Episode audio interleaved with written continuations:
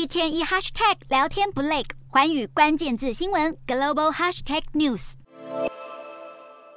数千名法国示威者涌入首都巴黎街头，一边举牌抗议、高喊口号，一边大声吹奏喇叭、敲锣打鼓，为的就是要马克宏政府清楚听见人民对于高昂生活成本的强烈不满。朝示威人潮仔细一看，还能见到法国极左派政党不屈法国领导人梅兰雄与今年诺贝尔文学奖得主安妮艾诺也参与其中。其实这场反政府大游行就是由国内各大左翼政党与工会联手策划，也紧接着法国炼油厂员工自九月底延续到现在的调薪罢工行动。除了抗议物价飙涨并要求调涨薪资外，还有示威者借机举起对抗气候变迁的旗帜，呼吁法国政府以实际作为应对正肆虐全球的气候危机。随着抗议人潮渐渐接近市中心，示威过程越演越烈，警方一度对着群众发射催泪弹驱离，引爆几名冲突。率领示威的梅兰雄首先批评马克宏政府应对通膨不利，令国家陷入混乱，更预告将在当地时间十八日号召进行大罢工，让全国的反政府抗争行动再接再厉。